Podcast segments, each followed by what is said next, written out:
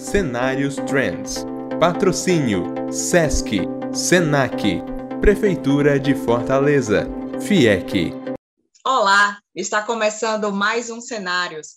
Eu sou a Kerlia Chaves, editora-chefe na TrendCE, e quem está aqui comigo hoje é a Mel Oliveira, que é líder de inovação na ACE Cortex, e o Márcio Campos, que é board member na TrendCE. O tema de hoje é inovação em empresas de impacto. Eu gostaria de dar as boas-vindas aos nossos convidados e a você que está nos assistindo. Olá, Mel, tudo bom? Seja bem-vinda aos cenários. Oi, boa tarde, tudo bem? Muito obrigada pelo convite, é um prazer imenso estar aqui. O assunto brilha meus olhos, então acho que a gente vai bater um papo super legal hoje. E aí, Márcio, tudo bom? Seja bem-vindo mais uma vez aqui aos cenários. O Márcio que já foi nosso mediador aqui algumas vezes, que já participou de vários cenários. Conta para a gente agora como é participar como convidado. Hoje eu estou como convidado, agradeço demais o convite, é sempre uma oportunidade para a gente compartilhar conhecimento, mas também de receber conhecimento, e é sempre uma honra. Vamos incentivar o nosso ecossistema de inovação, potencializá-lo, aprendê-lo com ele e vamos que vamos. Então, vamos começar, né, pessoal? Vamos. É, nossa primeira pergunta. É, que o ESG veio para, veio para transformar o setor empresarial, a gente já sabe disso, né? Mas de que forma as empresas podem aderir às práticas de ES, ESG e criar uma cultura de inovação com impactos positivos na gestão de processos? Eu queria começar com a Mel, Márcio, se você não se importar, e aí o Márcio complementa, tá certo? Tá bom. Vamos lá, Mel, a palavra é sua. Vamos lá, gente. É, é, o ISD ele não é de agora, na verdade ele já é um processo que acontece há muitos anos. É, o termo ISD que ele é novo, né? Que ele foi um termo muito desenvolvido mais pelo mercado financeiro. É, para poder conseguir segmentar e estruturar melhor as empresas que tinham ações socioambientais, uh, de governança e socioambientais. Então, o olhar para o ambiente, para o social, ele já é um olhar antigo, até porque antigamente as empresas eram muito focadas em shareholders, que são os investidores, é, sócios e de um tempo para cá, com a mudança do consumo, as empresas começaram a olhar para os stakeholders, que são os clientes, são é, é, a comunidade em geral. E como é que como é que a gente pode pensar em SD em termos processuais, que foi a sua pergunta? O ponto um que eu trago aqui é a gente não consegue fazer o ISD sem o G, sem a governança. Né? Antes de tudo, também acho que é bom clarificar um pouco, ESG vem de I, de Environmental, Social, social e Governance, de governança. Então, sem a governança, é o ponto um, esse tripé, a governança é, é o ponto principal para fazer o S do social e o E do environment, que é o ambiental, caminhar. Então, o ponto um é a governança está comprada, os sócios e o time interno está comprado. Então, esse é o, é o primeiro passo para a gente pensar como as empresas podem incluir o ISD em termos processuais. Aí eu abro espaço aí para o Márcio trazer pontos para a gente abrir uma discussão. Legal. Eu me lembro que quando eu fiz o mestrado, é, você falava da mesma coisa, só que de uma maneira diferente. Você falava do triple bottom up, né? que é um conceito próximo né? e que agora ganhou uma nova roupagem eu acho que é o seguinte, a inovação ela tem tudo a ver com essa pegada social ambiental. Quando as empresas elas são colocadas dentro de uma restrição, ou seja, dentro de um de uma necessidade de atender um requisito legal ou atender uma demanda da sociedade, né, por por energia limpa, por exemplo, há a necessidade de se reinventar os processos de maneira a se readequar a uma necessidade de mercado. Então, é, é, isso move, move as empresas no sentido de que elas têm que refazer os seus processos. Né? Eu posso, posso citar como exemplo, uh, atualmente eu estou envolvido muito com virtualização, né? A gente sai do ambiente físico e vai para o ambiente digital, né? E qual seria o link que a tecnologia tem ou que a mudança de um processo tem com a questão, por exemplo, ambiental.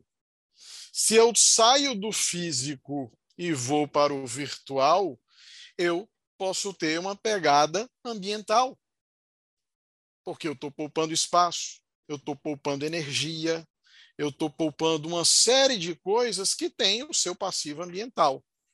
Então, eu começo a mostrar para as empresas que olhar para o social, olhar para a, a, questão ambiental traz resultado positivo, não só para a, os, share, os stakeholders, mas também para o resultado da empresa. Percebe como é, é, é, é, eu, não, eu, não, eu, não, eu não fico com um viés somente de atender uma necessidade ambiental ou social, mas que eu também posso tornar isso um negócio e um negócio lucrativo, atendendo assim um espectro muito maior. Então, isso pode ser os modelos de negócio que estão surgindo, eles estão surgindo com essa vertente, com a vertente de fazer disso um negócio que atenda aos anseios de uma sociedade que está buscando é, uma, o viés ecológico, o viés ambiental, e que isso pode trazer um resultado, sim, para a empresa. Então, essa talvez seja é, a pegada, né, a pegada é, atual, e isso pode sim trazer um resultado para a empresa. Eu queria trazer essa informação. E eu acho, completando você, Márcio, que é um ponto interessante. É, o ISD ele vem com esse olhar de, share, de, de, stakeholder, mas a partir do momento em que a B3 né, vê essa possibilidade de que se eu colocar responsabilidades sociais e ambientais e de governança para uma empresa, automaticamente os ativos dela, a empresa como um todo, ela é valorizada, né, de certa Sim. forma. Então, automaticamente a gente acaba beneficiando os, os shareholders de novo. Então, assim, até que ponto, de fato, o nosso olhar para os stakeholders, se no final das contas a gente está fazendo tudo isso para ter visibilidade de empresa, além, logicamente, de ter um olhar socioambiental, mas no fundo, no fundo, muitas empresas utilizam para poder rentabilizar a empresa, ter imagem de mercado, e isso acaba trazendo lucro para a empresa novamente, né? Então a gente fica num círculo vicioso. Você trouxe uma, uma, uma, questão importante, né? A necessidade da empresa estar em compliance na B3, né? E atendendo alguns critérios socioambientais, você consegue participar desse desse ambiente que tem critérios para você participar, desse ambiente mais fechado.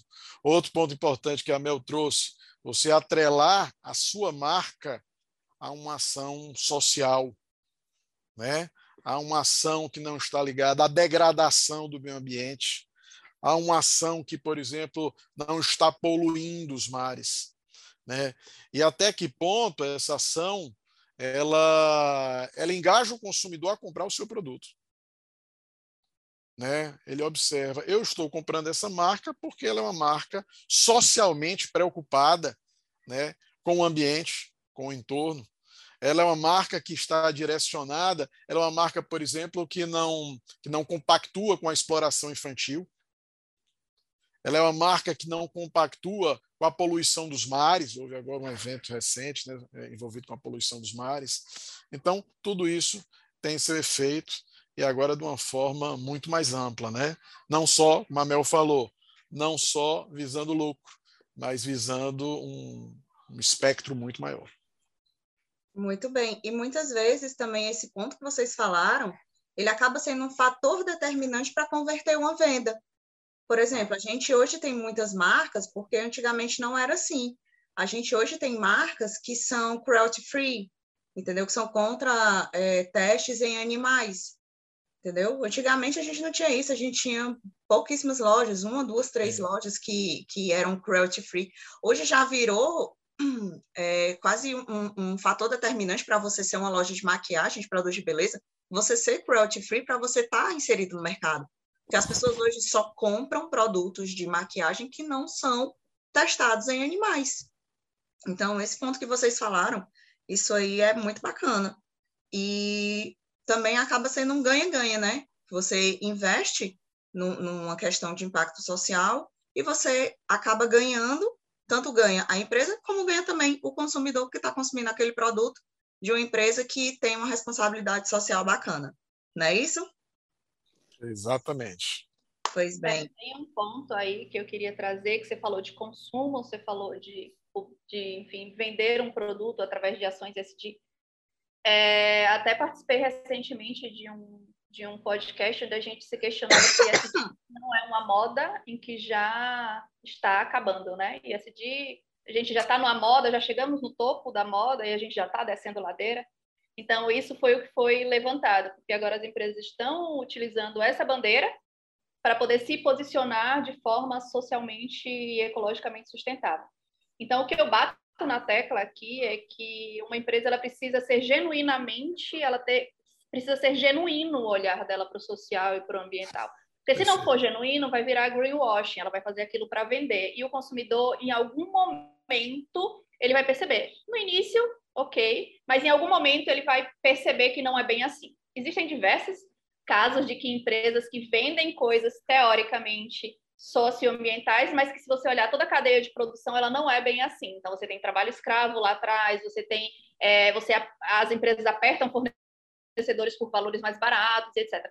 Então, né, até que ponto de fato é genuíno? Então é o que eu bato. Se não vier da governança, se não for genuíno do coração da empresa, você vai conseguir vender no início, depois a sua marca pode ter muito mais problema para gerir uma crise do que de fato para vender. Então, eu acho que isso é um ponto muito importante, serve para venda, mas eu acho que não deveria ser o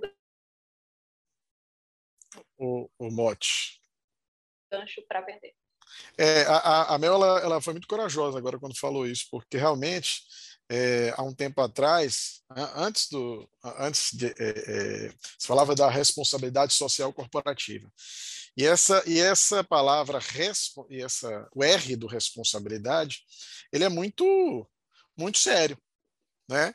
Porque a gente fica pensando, realmente há uma responsabilidade, porque a responsabilidade ela pressupõe a preocupação, né? E aí quando você faz a coisa é, só mesmo pelo viés comercial, não se tem uma responsabilidade. Na verdade, se está buscando algo, né? É, e se utiliza e se utiliza esse esse mote ecológico para se ter esse esse retorno, né? Então, talvez esse conceito ele traga essa evolução, ele traga essa transparência, né? É, é, é, e agora, realmente, você tem que se adequar porque a legislação está aí, né? punindo e é severa, e você tem que se adequar. Até para eu quero exportar, eu tenho que atender determinados critérios né, de exportação que não são cumpridos, e eu me torno vi, é, é, comercialmente inviável. Né? Então, a adequação dos processos ela já passa por aí. Perfeito. E, na opinião de vocês, a inovação é democrática? Ou seja, ela pode ser implantada em pequenas e grandes empresas? Pode começar, Mel. Posso começar? Sim, eu acho que o que é, é o que eu sempre falo assim, é, ISD ele é só um termo. Responsabilidade social e ambiental é obrigação, a gente não precisa botar um nome para isso. Então, claro que é democrático, porque você ter uma empresa consciente e uma empresa que vê o capitalismo de uma forma consciente, eu acho que deveria ser fazer parte do core business e dos valores da empresa. Então, as pequenas empresas, sim, elas podem utilizar de inovação e de tecnologias, ou que não seja de tecnologias, não importa, mas de processos e valores para desenvolver ações internas com um olhar ambiental, com um olhar social e com uma governança transparente, porque nada mais é do que você ter uma governança clara, transparente. Né? Eu não vou nem trazer questões de compliance aqui, porque se a gente fala de empresas pequenas, quando a gente traz compliance, eu acho que a gente é, dificulta muito o processo. Mas você ter uma gestão transparente é você olhar para os seus colaboradores de forma humana e você ter o maior cuidado possível em toda a sua cadeia de produção. Então, se você é desde. Eu vou trazer micro. MEI, se você é um MEI, você consegue desenvolver ações com um olhar consciente. Se você é um MEI, você tem um funcionário, como é que você está tratando esse funcionário? Ele é CLT, isso você já está você já está dentro do social. Você é transparente em termos de propósito da empresa e de é, visão futura da empresa e, enfim, você já está trazendo governança, né? Então, um MEI, desde um MEI a pequena a grandes empresas, hoje eu trabalho desenvolvendo corporate venture building para grandes corporações que nada mais é do que desenvolver novos negócios de, dentro de grandes empresas. Então, hoje é o que eu faço e muitos projetos chegam com olhar ESG. Quando você está com um MEI, quando você está com pequenas, pequenas empresas, é muito mais fácil você desenvolver isso, porque você não tem grandes barreiras. É, e quando você está abrindo um novo negócio, quando você está abrindo um negócio, você também já consegue ter esse olhar. Quando você vai trabalhar com grandes corporações, você tem inúmeras questões que você precisa cumprir. E você mexer com um navio, um grande transatlântico, para ele olhar para o outro lado, né? empresas que faziam de uma forma e agora precisam fazer de outra, é muito mais complexo. Então, independente do tamanho da empresa, o, ações ESG e, e o olhar, né, o olhar genuíno para o planeta de uma forma geral é democrático, sim, porque todo mundo consegue fazer. A gente não precisa dificultar o processo. A gente não precisa trazer termos em inglês para olhar para essas coisas. Então, eu acho que a gente deveria se preocupar menos em expressões e mais em ações. Então, eu acho que é por aí que a gente deve caminhar. E por isso que eu digo que desde um MEI até grandes corporações que faturam bilhões, é possível desenvolver ações é, com esse tipo de vertente. Legal, eu posso dar aqui minha contribuição. Há um tempo atrás, é, isso estava até a questão da inovação, ela estava até um pouco chata, porque ela ficava preso aos aos, grande play, aos grandes players globais, né? todo mundo que ia falar de inovação falava lá sobre o Uber, o Netflix, né? E isso começou a ficar cansativo de um jeito de que é, é, é, é como é que eu trago isso para a minha realidade? Né? Eu estou aqui no Ceará, estou na Bahia, né? Esses caras fizeram isso. Será que eu posso fazer?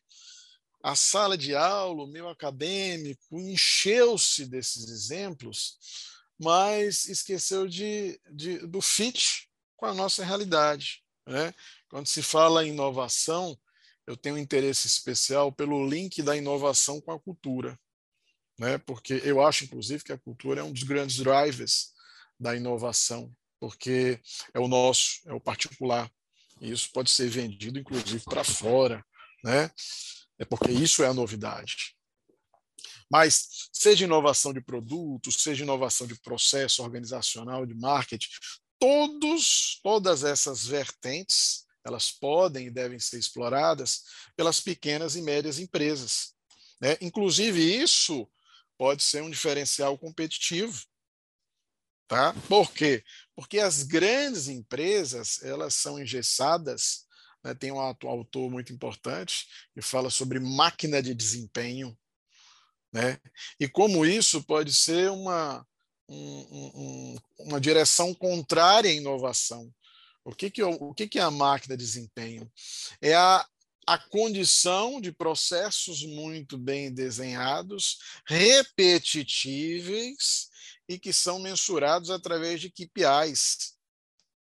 Então, essa condição ela pode inibir um ambiente em que o diferente, o novo precisa surgir.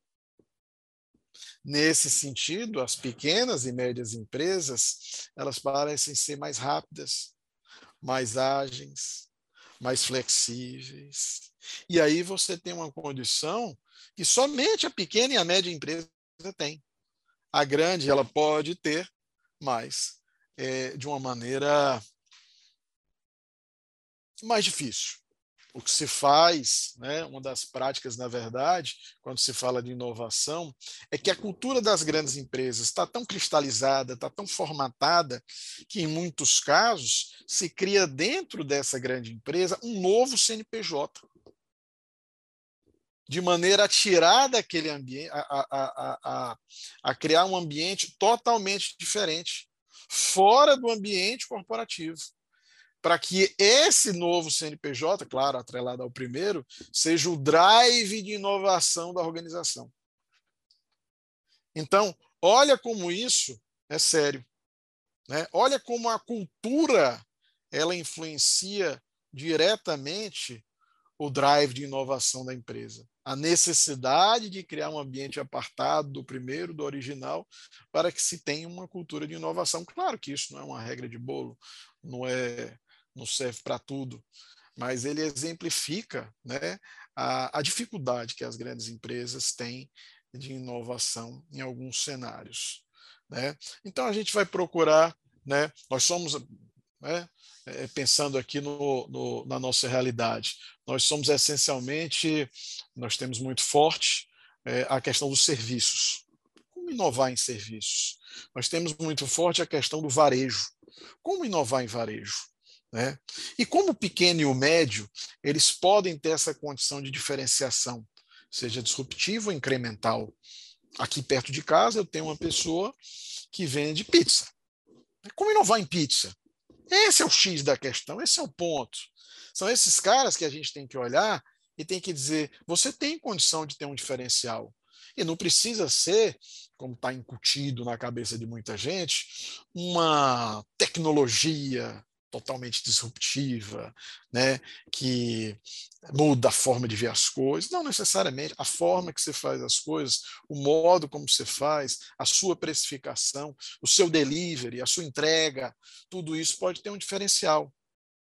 Então, quando eu tenho, por exemplo, o cara da pizza que vende a pizza aqui e ele coloca dentro da sua borda um recheio que nenhuma outra empresa faz, aquilo pode trazer uma condição de superioridade, mesmo que momentânea, e faça com que ele tenha uma precificação melhor.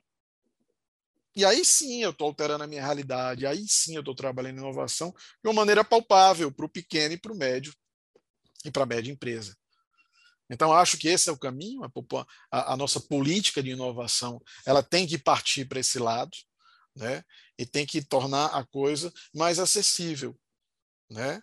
É, eu acho que essa é a minha contribuição, olhando para as pequenas e médias empresas. Um ponto, Márcio, para contribuir com você também, é esse, esse, isso que você falou, né, que as pessoas mistificam muito o que é inovação. E aí colocam algo como se fosse quase intangível. E a inovação nada mais é do que você mudar, a, é, é você resolver um problema antigo de uma forma diferente. Isso é inovar. Não necessariamente você precisa da tecnologia, não necessariamente você precisa ter uma ideia mirabolante. Você pode inovar em qualquer processo, até dentro de casa, a forma como você arruma a casa, a forma como você estende roupa, a forma como você. E, e você pode inovar, é só você resolver um problema que estava antigo, você utiliza uma nova forma e você inovou naquilo ali. E uma coisa interessante é como é que a gente leva a inovação para quem tem menos recurso. Porque hoje, por exemplo, no Brasil, a gente tem um crescimento ainda lento por, por todo o processo de abertura de empresa, que ainda é burocrático, todo o processo de, de é, acesso a capital que ainda é burocrático. Então, como é que eu inovo se eu não tenho capital de giro? Né? Então, é isso que o Márcio falou. Como é que eu inovo sendo uma pequena empresa? Eu fiz um trabalho, uma época, unindo muito é, inovação e empresas de impacto, que é muito o que a gente está conversando aqui. E o nosso desafio era como é que empresas é, e empreendedores da, é, da periferia poderiam inovar, de fazer algo diferente sem ter muito, sem ter um, um, um, um caixa robusto. E a gente descobriu inúmeros exemplos. Então, assim, a gente tinha é, um, empreendedores, donos de bares que estavam inovando, pegando a renda que estava sendo gerada no bar e reinvestindo na própria comunidade.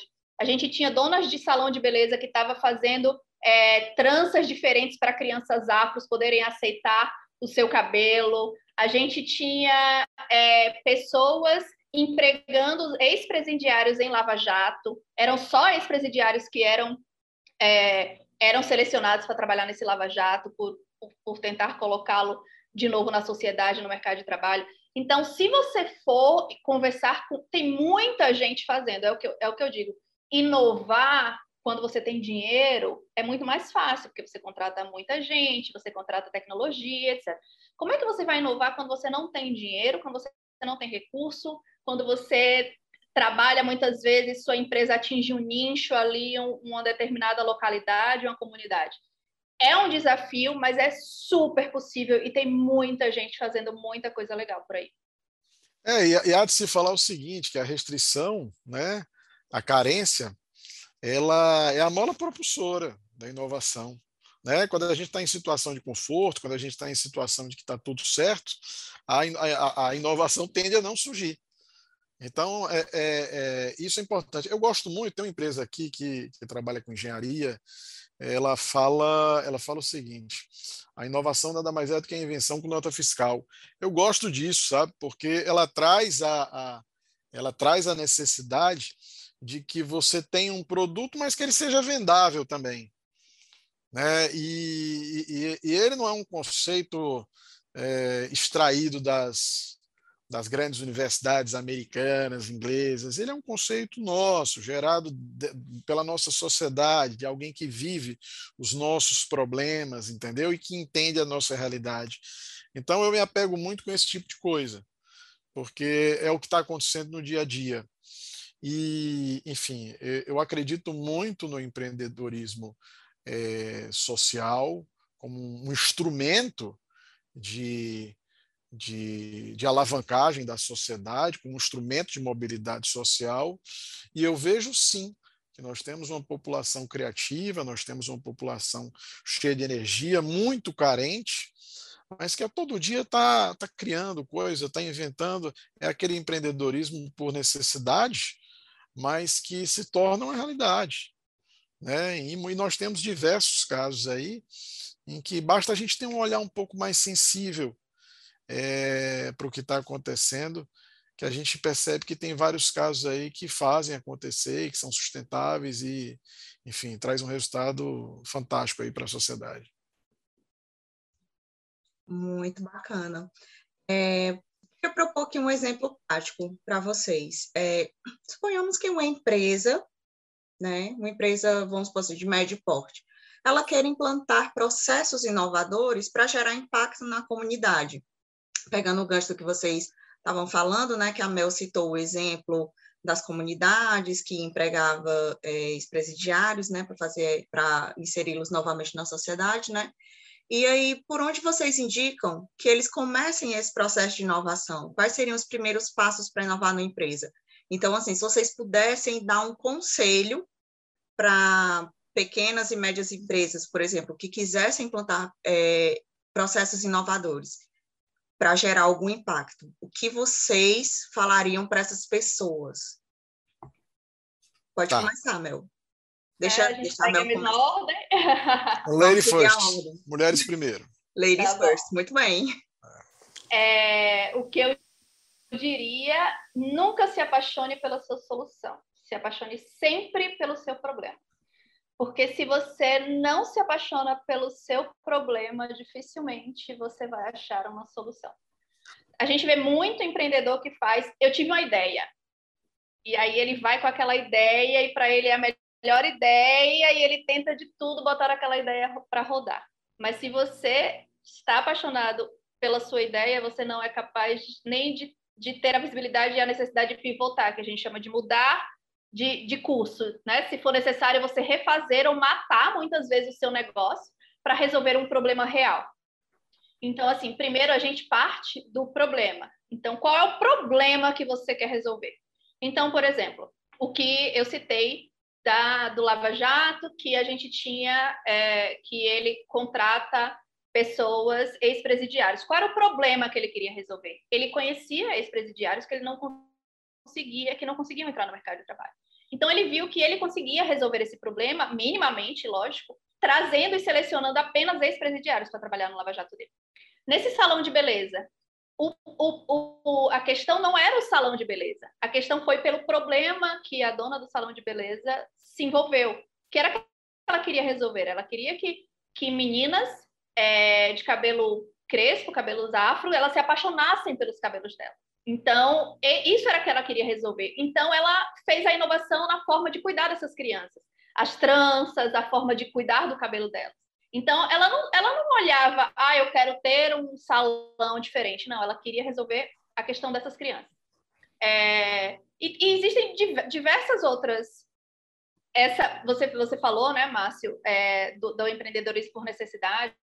Tem a Wakanda, que é uma empresa para educação focada em empreendedores por necessidade. Qual foi o olhar da empreendedora? A Karine Oliveira. Ela olhava, ela fazia, gente, tem tanta gente, como é que essas pessoas que estão no sinal hoje, vendendo pano de chão, vendendo frutas, né? É, como é que ela, elas não estão ali porque ela fez um plano de negócios ou porque ela viu uma oportunidade.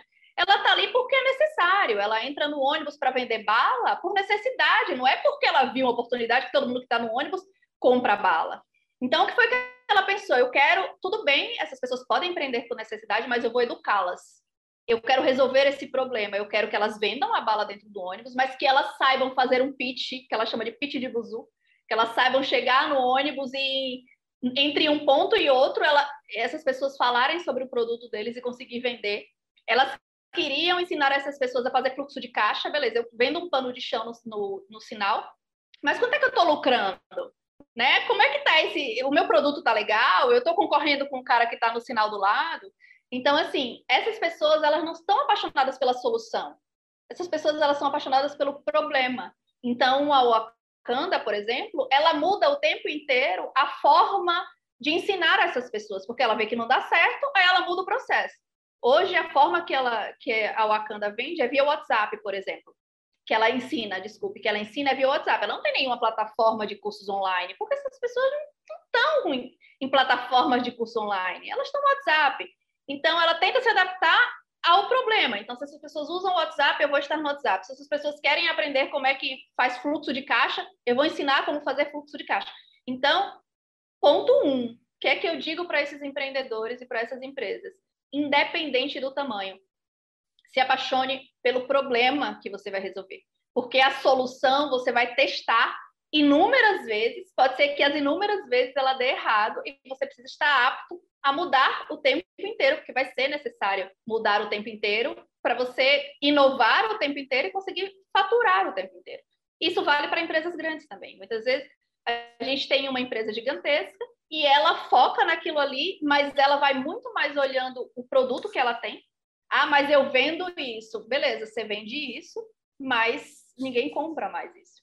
Então, hoje, por exemplo, quando eu trabalho com CVB, né, com, com Corporate Venture Building, a gente, muitas vezes, como consultores e como prestadores de serviço, a gente chega para uma grande empresa e fala: você precisa matar o seu negócio, porque hoje ninguém vende, compra mais esse tipo de negócio. Então, você precisa matar o seu negócio e a gente vai pensar num novo negócio, porque agora as pessoas, o problema das pessoas não é mais esse, é esse. Então, esse é o meu ponto. Se apaixone pelo problema e não pela solução. Tem muito mais chance de dar certo. É, foram pontos importantes que você trouxe. É, a gente falou aí sobre adaptabilidade, né? Puxando um pouco do Eric Rias, falou um pouco aí sobre a questão do se apaixonar pelo pelo problema e não pela solução, e aí a gente passa um pouco até do é, perpassa um pouco a questão do mindset, né? Mindset também é um negócio que eu já estou começando a ficar chato esse negócio, a mentalidade, a nossa mentalidade ela tem que estar tá muito mais ultrapassou a questão da, da, da resiliência, agora vem o antifrágil, né? Ou seja, eu tenho que levar a pancada e tenho que aprender né? E aí nesse sentido a gente acaba acaba é, a gente acaba tendo uma, por que, que eu não tenho uma visão diferenciada, né? A gente olha o Brasil e a gente vê que a gente teve é, não sei quantos impeachments, temos um passado não muito distante de hiperinflação, né? A, a gente tem um, uma instabilidade socioeconômica tremenda. Então, qual o país que tem condição de mais se adaptar do que o Brasil? Vai lá para os países nórdicos, né? vai lá para a Alemanha, você vai ver tudo igual sempre, os processos estão bem desenhados. Né? A estabilidade, a previsibilidade, ela é grande. Nós aqui no Brasil, posso falar até dos latinos, né? Nós estamos acostumados com a incerteza, né? E, e, e, e, a sociedade que a gente vive hoje é a sociedade da incerteza né? É a sociedade da incerteza. Então, o que acontece? Eu acho que a gente acaba olhando para essas coisas e vendo isso como um diferencial. Antigamente, eu me lembro que a gente ia lá no e a gente ia pegar um empréstimo, a gente fazia um fluxo projetado para 10 anos. Vamos calcular aqui a VPL, a TIA aqui para 10 anos. Quem, santo juízo, hoje consegue prever um fluxo de caixa de 10 anos? É uma loucura né? Por quê? Porque se a gente for no site do Banco Central, né, e o indexador seria o, a taxa Selic, daqui a seis meses tem uma projeção diferente. Claro, não estou não tô aqui dizendo para você, pelo amor de Deus, não fazer o fluxo de caixa, mas eu estou falando que a gente tem uma nova uma nova condição no mundo. E uma condição que talvez o brasileiro, pela sua natureza, pelo seu histórico, tenha um diferencial frente aos outros povos. Não só o brasileiro, mas os latinos também. Então, essa é uma perspectiva, uma visão muito ligada à cultura, que talvez nos traga um diferencial, por que não? Né? E aí, nesse sentido, nós temos um potencial. Mas qual a sugestão que eu daria? Eu daria a sugestão de observar observar o seu entorno. Acho que as pessoas que estudam inovação é, têm que começar a estudar de maneira mais forte a sociologia. A sociologia, isso parece um pouco diferente, não é muito falado, mas sociologia hoje, ela explica muito da inovação. Como as pessoas estão se comportando, como as pessoas estão em relacionamento, como a sociedade, como é que os, os enlaces entre os vários nichos, os vários grupos né, é, que compõem a sociedade estão é, olhando o futuro, quais são os problemas dessas pessoas, né? E aí nesse sentido, a pessoa que está é, na periferia, a pessoa que está na sociedade, a pessoa que tem, tem suas mazelas, ela está mais próximo do problema das pessoas. Então, isso eu tenho que levar em conta.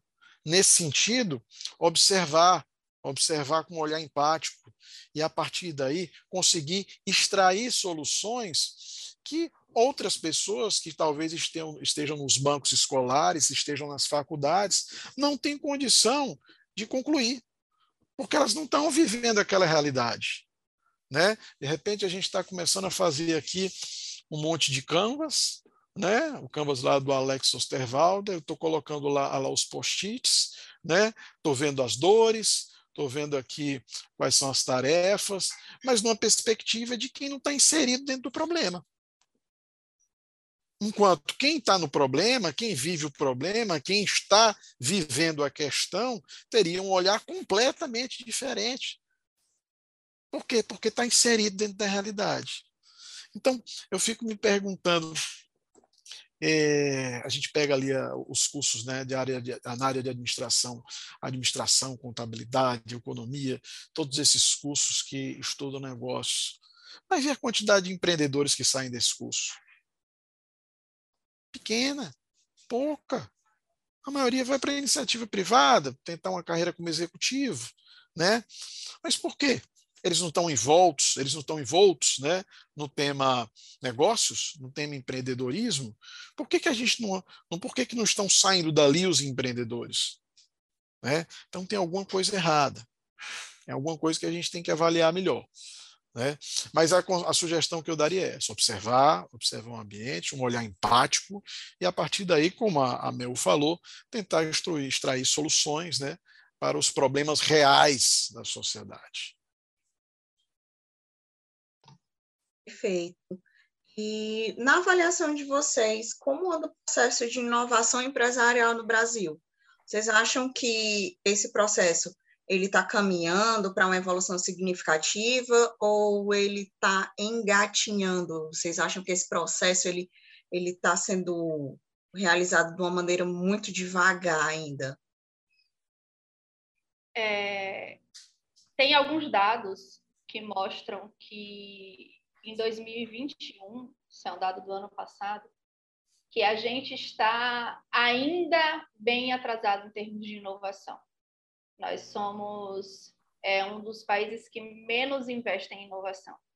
Mas por quê? Né? Um relatório da CNI, CNI e a gente está atrás, inclusive, de, de, países da América do Sul.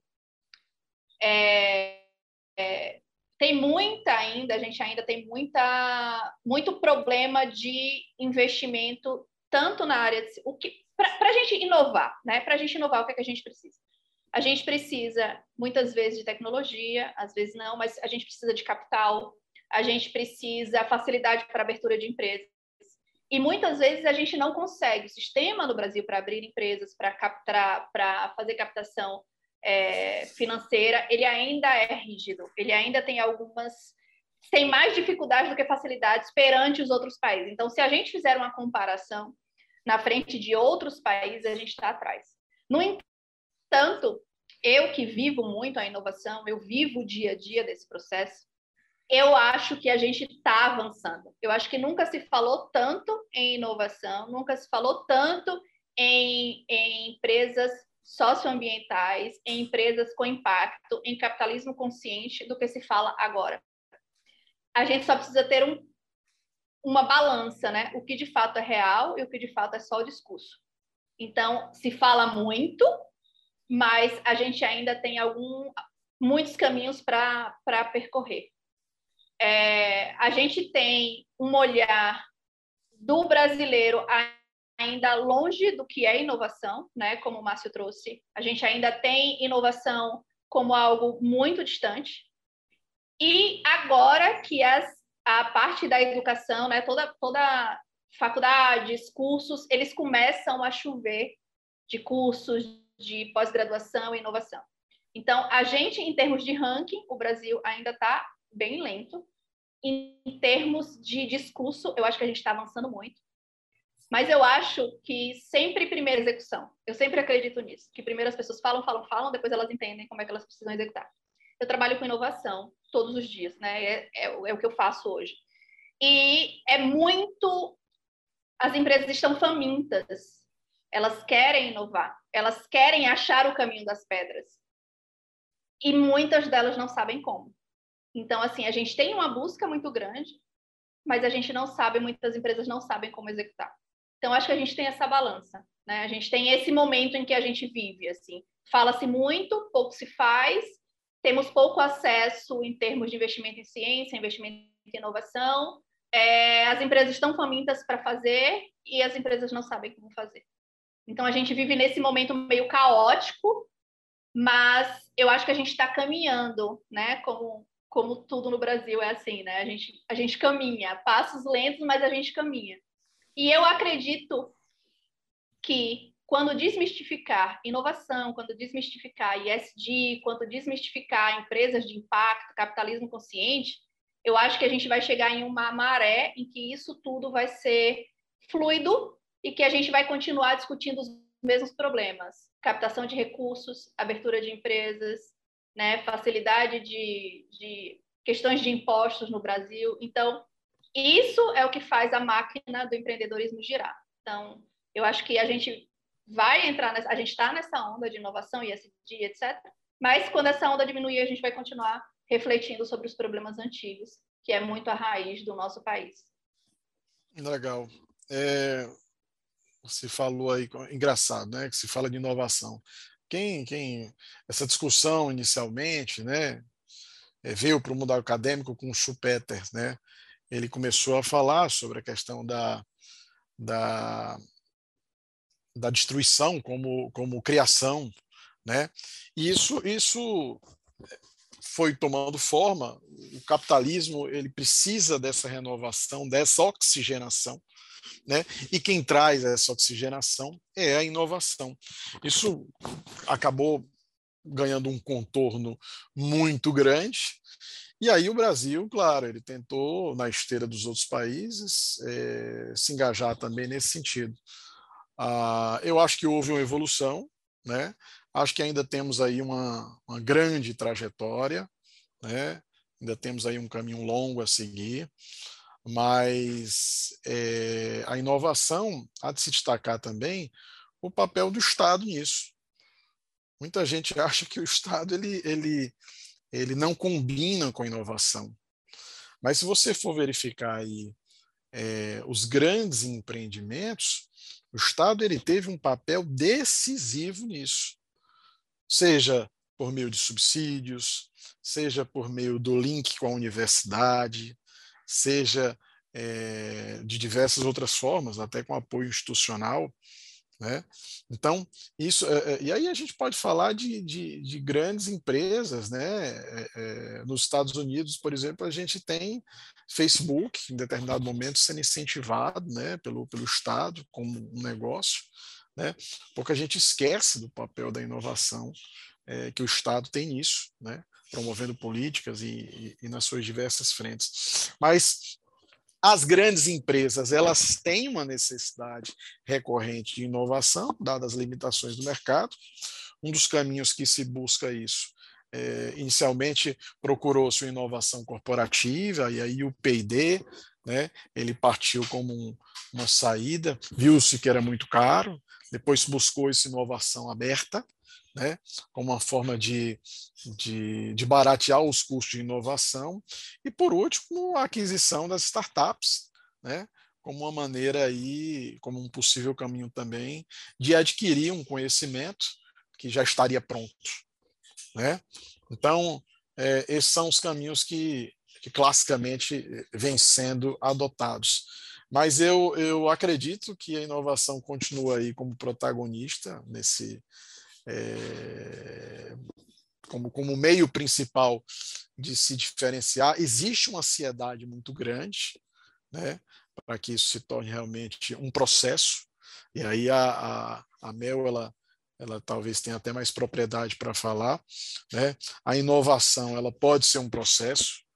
Esse é um, um, tema interessante, é um tema que é bastante discutido nos mundos acadêmicos e como e como tornar isso um, um drive, um drive de crescimento para a empresa através dos processos de inovação, incorporar processos de inovação sem matar o que os autores chamam de a máquina de desempenho, né? que é exatamente a questão do, do processo repetitivo medido por KPIs.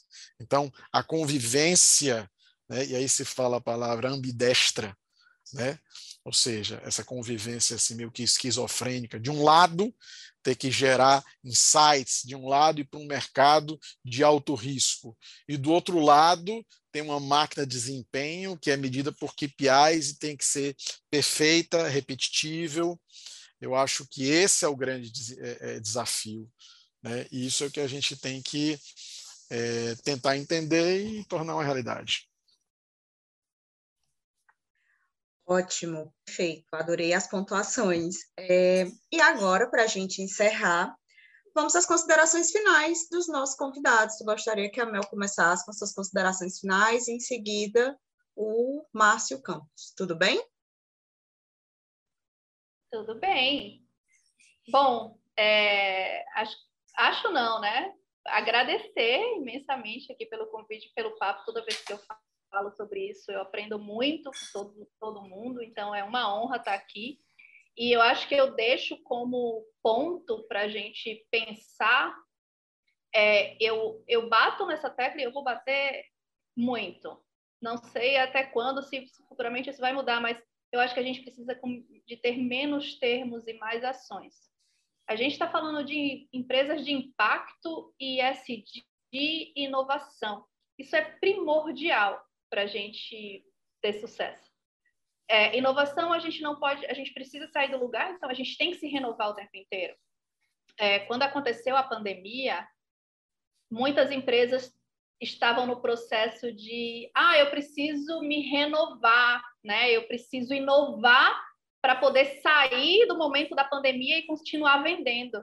Mas as empresas não estavam nem atualizadas. Então, assim, as pessoas, as empresas estavam querendo se renovar sem nem estar atualizadas. Então, assim, eu acho que, que a, gente, a gente tem um caminho, a gente vem cheio de termos, mas a gente tem um caminho para traçar. E inovação não é só para a empresa, a gente, como profissional, como pessoas, a gente está o tempo inteiro precisando se inovar, né? se renovar, inovar o tempo inteiro. E eu prezo para que um dia o assunto de ESG e empresas conscientes e empresas de impacto, elas, elas, não, elas já sejam genuínas. As empresas elas já nasçam com esse olhar socioambiental, já, já, já nasçam cuidando dos seus colaboradores, já nasçam com um olhar para o meio ambiente, tentando agredir o mínimo possível, e elas já nasçam minimamente ali dentro de um que a gente chama do setor de impacto, ali na régua do 2,75, 2,5, 2,75 são aquelas empresas que não são nem sociais, né, nem são capitalistas, 100% capitalistas, elas estão ali no meio. Que elas têm, logicamente, o, o objetivo de, de ter frutos financeiros, de se rentabilizar, logicamente, mas que elas façam alguma coisa pelo mundo.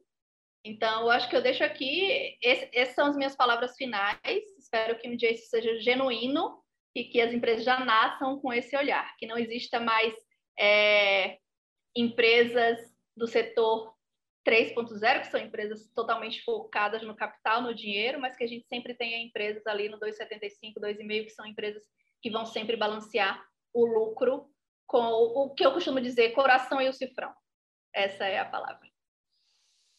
Legal, isso é uma ótima mensagem. Eu também penso muito parecido, sabe? É a coisa do, do genuíno, né? do real.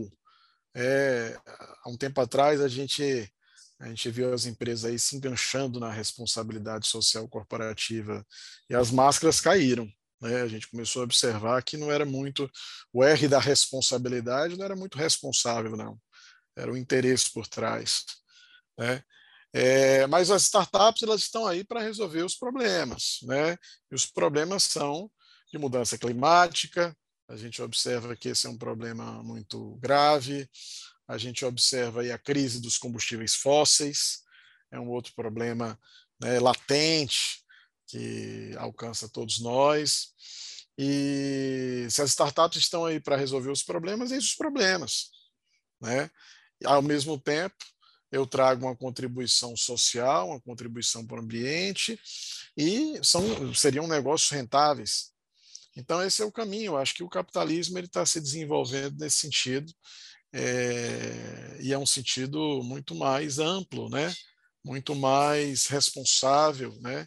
E que realmente resolve os problemas. Porque senão a gente vai ficar naquele negócio do, do canudinho lá que é, ah, o, o, canudinho não pode ser de plástico, mas o, o invólucro dele é de plástico. Aí né, você cai numa contradição tremenda. Né? Então eu não posso. Ó, oh, o seguinte, agora é lei. Todos os canudinhos, eles não podem ser mais de plástico. Mas ele está dentro de um plástico. Aí você tira, né? Olha que contradição, olha que loucura. Mas eu sou, eu sempre tenho uma visão otimista. Eu acho que a gente pode, a gente que está caminhando nesse sentido, e eu acho que esse pode ser um, um sentido muito mais genuíno para o capitalismo. Né? E assim a gente tem uma, um capitalismo mais, mais consciente, mais, e que melhora realmente a vida de todo mundo. Então espero que as coisas caminhem nesse sentido. É isso, chegamos ao final de mais um Cenários. Você gostou desse conteúdo, curta, compartilhe, se inscreva no nosso canal para não perder nenhum conteúdo da Trends. E a gente agradece a participação de todos e da, da audiência de vocês, principalmente dos nossos convidados aqui, a Mel Oliveira e o Márcio Campos, que foram brilhantes aqui nesses cenários hoje, tá? E a gente fica por aqui. Agradeço a todos que ficaram aqui com a gente. E próxima quinta tem mais. Até lá. Tchau, tchau. Sabe quantos jovens vão ser beneficiados com a Academia Enem 2022? Umas 3 mil vagas? 6 mil já seria muito bom, né? Deve ser uma ruma de vaga, viu? A Prefeitura ampliou para 12 mil o número de vagas da Academia Enem. E ainda tem a parceria com a Descomplica, a maior e mais completa plataforma de ensino online do país. E o trabalho segue com 12 mil jovens nos cursos do Juventude Digital e os 2 mil novos itens para o Juventude na Onda. Prefeitura de Fortaleza, transformando desafios em novas conquistas. Cenários Trends. Patrocínio: SESC, SENAC, Prefeitura de Fortaleza, FIEC.